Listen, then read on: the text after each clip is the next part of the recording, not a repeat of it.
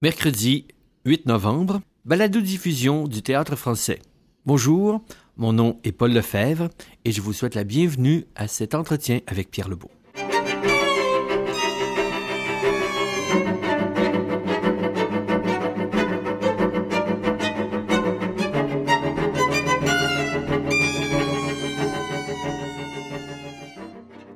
Rappelons un souvenir. Le début de l'Odyssée dans l'adaptation de Dominique Champagne et Alexis Martin, si ma mémoire est bonne, le premier vers, c'est Ô muse, muse, fille de la mémoire. J'étais assis dans la salle. Pierre Lebeau, vous arriviez en Homère avec un vieux veston. Vous ouvrez la bouche et on reconnaît votre voix, mais on est rendu avant, avant même la fin du vers. On n'est plus du tout dans la salle du théâtre du Centre national des arts on est dans l'univers des dieux. Votre voix a un pouvoir de transformation et d'évocation qui est exceptionnel. C'est un instrument, je sais, que vous chérissez. À quel moment, parce qu'il y a des gens qui passent toute leur vie sans penser à leur voix, à quel moment dans votre vie avez-vous considéré votre voix comme étant un instrument, quelque chose, quelque chose de travaillable? Ben, euh, je dirais, euh, Paul, que j'ai euh, j'ai toujours eu ce souci-là, c'est-à-dire de, croire que chaque personnage a sa vérité et si vérité il y a, donc voix différente il y a. Et je pense que c'est pas un, truc qui est nécessairement volontaire, mais qui part d'une intention intérieure.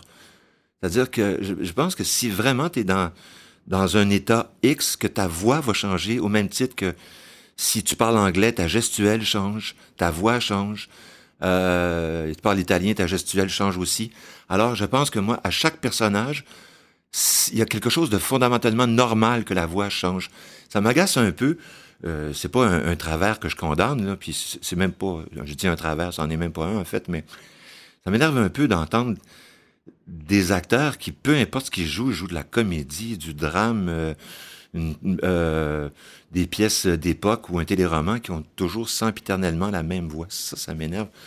Il y a quelque chose... c'est comme s'ils jouaient toujours avec le même costume. C'est un peu énervant. Est-ce que c'est au moment où vous avez fait vos études à l'École nationale de théâtre que vous avez pris conscience des différentes couleurs que vous pouviez donner à votre voix ou c'est venu plus tard ou est-ce qu'il y a eu quelqu'un qui vous a guidé particulièrement? Oui, euh, je me souviens, adolescent, je, m'intéressais au théâtre. J'étais allé suivre euh, des cours au coin de Saint-Denis et Sainte-Catherine, euh, sur les lieux même euh, de l'Université du Québec aujourd'hui. Mhm. Et de feu le restaurant Select. Exactement, et du euh, Casaloma qui était en face, et euh, d'où j'entendais Jean Roger chaque soir en spectacle, le soir. Alors, je suivais des cours avec un, un monsieur russe, russe, pas rustre, mais russe, pardon, qui avait travaillé avec Jacques Dufilo, qui avait fait des mises en scène à Paris, qui s'est installé à Montréal, et qui avait euh, qui donnait des cours qui s'appelait Ario Mariste. Oui, qui était aussi le maître d'André Lachapelle. Exactement. Et euh, c'est avec lui que j'ai appris à respirer. Il faisait des gammes de la main gauche sur le piano et dans la main droite, il y avait un vieux barreau de chaise. J'étais à côté de lui. Et il fallait que je suive la, la, la, la partition qu'il jouait en respirant. Puis donc, euh, il jouait d'une main et il observait mon diaphragme de l'autre. Et à chaque fois que je faisais une petite erreur, il donnait un petit coup de bâton sur le diaphragme. Il disait « Erreur ». Erreur. Erreur. Alors, euh, euh, certains diront que c'était pas une méthode très pédagogique, euh, si on tient compte de ce qui se fait actuellement. Mais je dois dire que j'ai appris énormément avec cet homme-là. Il me fait prendre conscience de, toutes les possibilités de la respiration. De sorte que quand je suis arrivé à l'École nationale, je le dis en toute humilité, j'ai pas eu beaucoup de choses à apprendre. J'avais pas mal tout appris avec lui. Ça, ça a été important pour moi me fait prendre vraiment conscience de l'ampleur de, de, de, de, la voix, de l'ouverture de la gorge, euh, chose qui est en train de disparaître, je pense. Oui, ça c'est une chose qu'on entend sur les scènes, c'est-à-dire que la, la voix est infiniment moins travaillée. Euh, oui, et puis moi, je, je, le vois en tant que spectateur, des fois je suis assis dans la 20e rangée, puis je vois euh, souvent de jeunes comédiens qui qui savent pas du tout respirer. Là.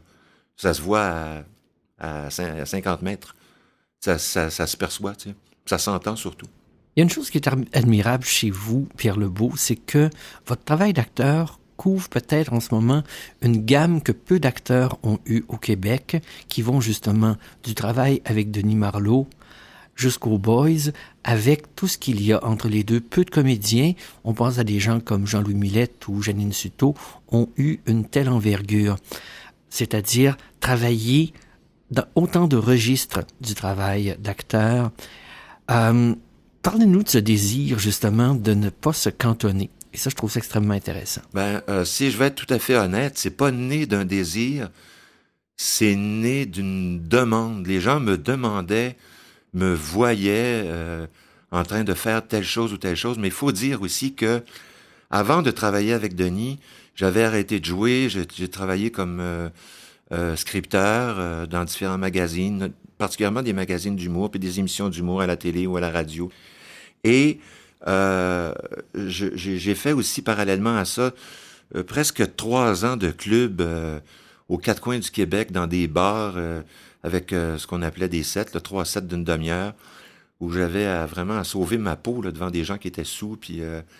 Et ironie du sort, Denis Marlowe, c'est-à-dire l'opposé de tout cet univers-là, m'appelle un jour. puis je pense que la veille, j'étais à Rouen quand je l'ai rencontré, dans un bar miteux.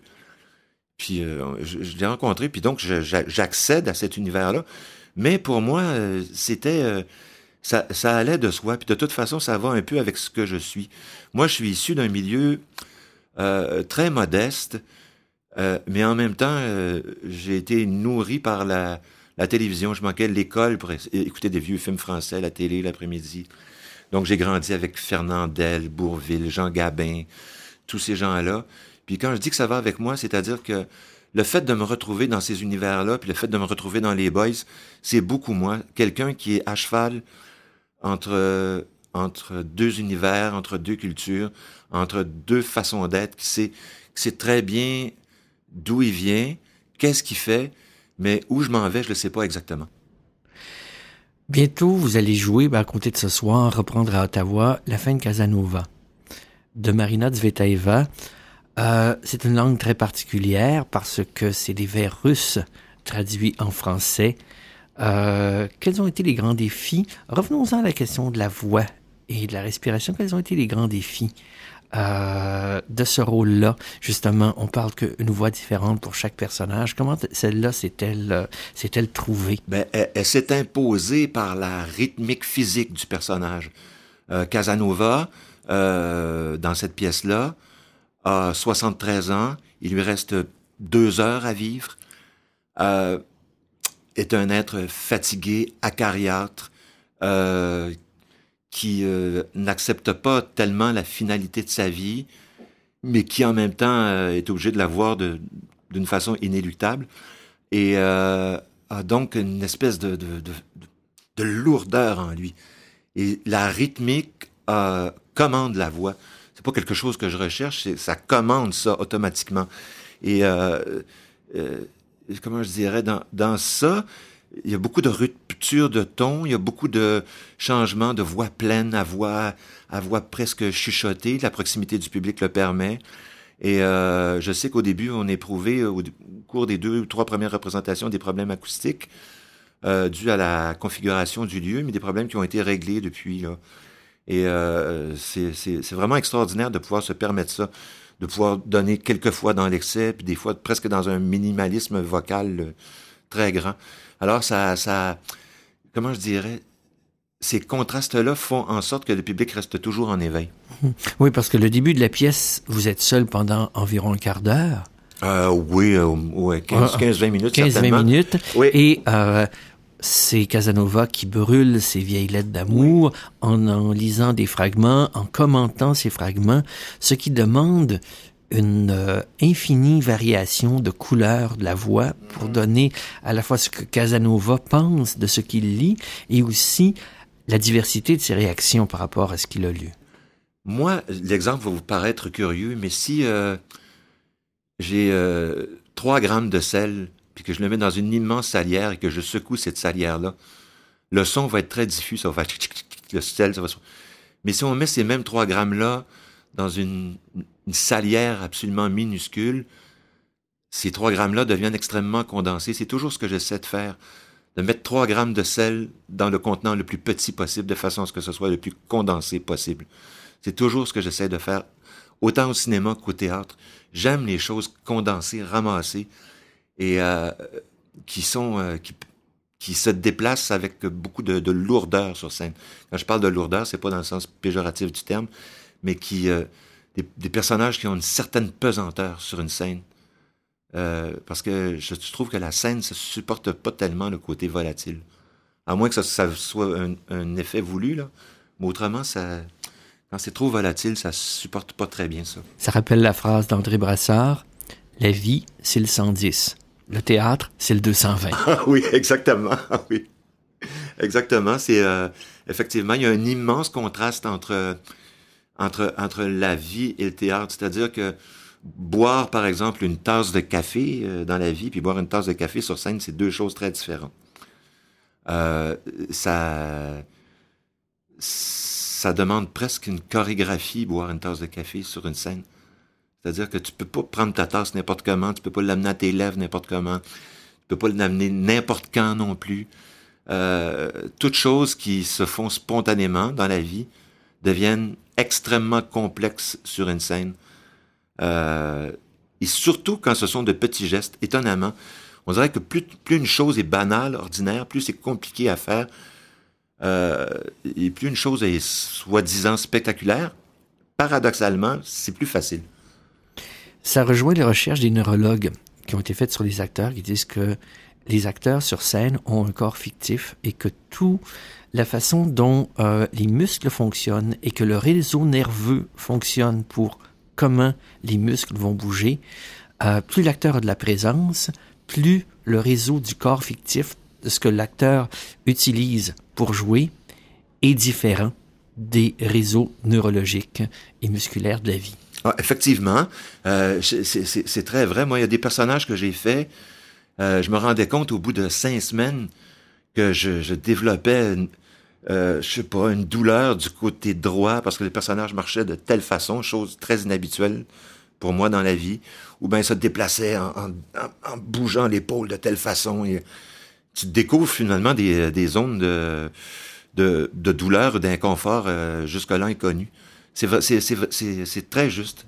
Plus les dramaturges ont une écriture précise, plus elles touchent le corps. Euh, le théâtre français euh, a tenu la semaine dernière un, un, événement autour de Samuel Beckett.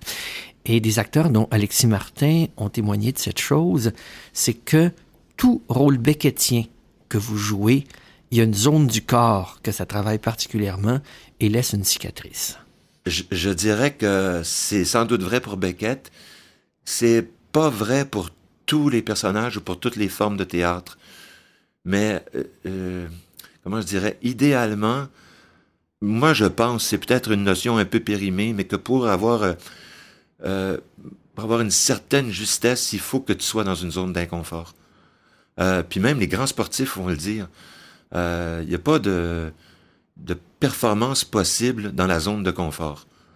Hier, j'écoutais une skieuse euh, qui dévalait des pentes à 130 km à l'heure. 130 km à l'heure, c'était sa zone de confort. 135, c'était une zone d'inconfort. Mais ça prend 135 pour gagner. Oui, c'est extrêmement intéressant. Je pense euh, à Alfred Lund, qui, lorsqu'il jouait euh, le personnage masculin principal, si incertain et si troublé dans la visite de la vieille dame de Durenmat, et un jour, euh, l'habilleuse le voit, il avait un soulier dans la main droite avec trois petits pois secs. Et il se demandait, pour avoir l'inconfort nécessaire pour jouer le rôle, s'il devait mettre dans son soulier deux ou trois petits pois. Ah oui, moi j'ai déjà joué avec des souliers avec des talons de hauteur inégale. Euh, pour, euh, pour, avoir la, la, la, bonne démarche. Et moi, il n'y a rien que je déteste plus qu'avoir des souliers qui pèsent rien. Parce que tu as l'impression d'être rien sur, plan sur le plancher d'une scène ou euh, même au cinéma. Moi, je veux toujours des chaussures lourdes, les plus lourdes possibles. C'est vraiment important. Je dirais que par rapport à ça, on parle beaucoup de la virtuosité des comédiens, euh, de leur faculté de changement. Mais moi, euh, j'aimerais en profiter pour vraiment rendre hommage aux gens qui créent les costumes et les maquillages. Moi, je le dirai jamais assez. Un bon costume, là, puis un bon maquillage, c'est 50% du travail d'effectuer. Inversement, un mauvais costume, ça peut détruire six semaines de répétition. Alors on en arrive à cette perruque de vieux cheveux hirsutes dans, dans Casanova. Donc ça vous aide, ces vêtements presque en lambeaux. E, effectivement, euh, t'as pas le choix. Dès que tu as ça sur le dos, ça commande une démarche, ça commande une attitude physique, attitude physique qui, elle, commande une façon de parler. Et euh, c'est vraiment important. Euh, je, dois dire que dans, dans ce cas-ci, euh, j'étais vraiment très heureux du costume. Puis aussi, contrairement à beaucoup d'acteurs, moi, j'aime me laisser surprendre par le costume. Idéalement, j'aimerais ça, avoir le costume seulement le soir de la première. Mais dans le cas de Casanova, ce que je trouve absolument formidable, euh, euh, au-delà de, des costumes, de toutes les apparences, c'est la rencontre de ces deux univers-là, entre cette jeune fille-là de 15 ans et cet homme-là qui est au, au, au, au terminus de sa vie euh, et qui... Euh, cette espèce de transmission poétique, c'est je, je trouve ça absolument formidable, le passage d'un siècle à l'autre, et cette langue-là, et euh, la, la mise en scène de Denis qui fait exception à beaucoup d'autres mises en scène qu'il a fait, c'est-à-dire qu'il y a beaucoup de liberté dans cette mise en scène-là. Beaucoup de, il y a euh, un aspect qui est plus euh, libre que toutes les autres mises en scène auxquelles j'ai participé avec lui. Pierre Lebeau, merci beaucoup. Ça m'a fait le plus grand des plaisirs. De même.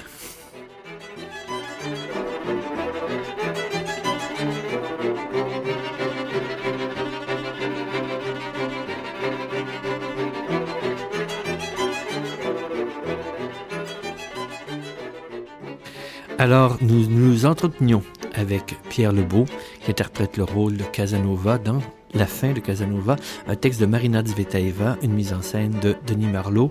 Les représentations ont lieu au studio du Centre national des arts du mercredi 8 au samedi 11 à 20h et il y a une supplémentaire le samedi 11 à 14h. Pour communiquer avec nous, info nac cna.ca et pour tout, tout savoir sur le Centre national des arts, www.nac-cna.ca. C'est Paul Lefebvre qui vous dit au revoir et merci d'avoir écouté cette balado-diffusion en compagnie de Pierre Lebeau.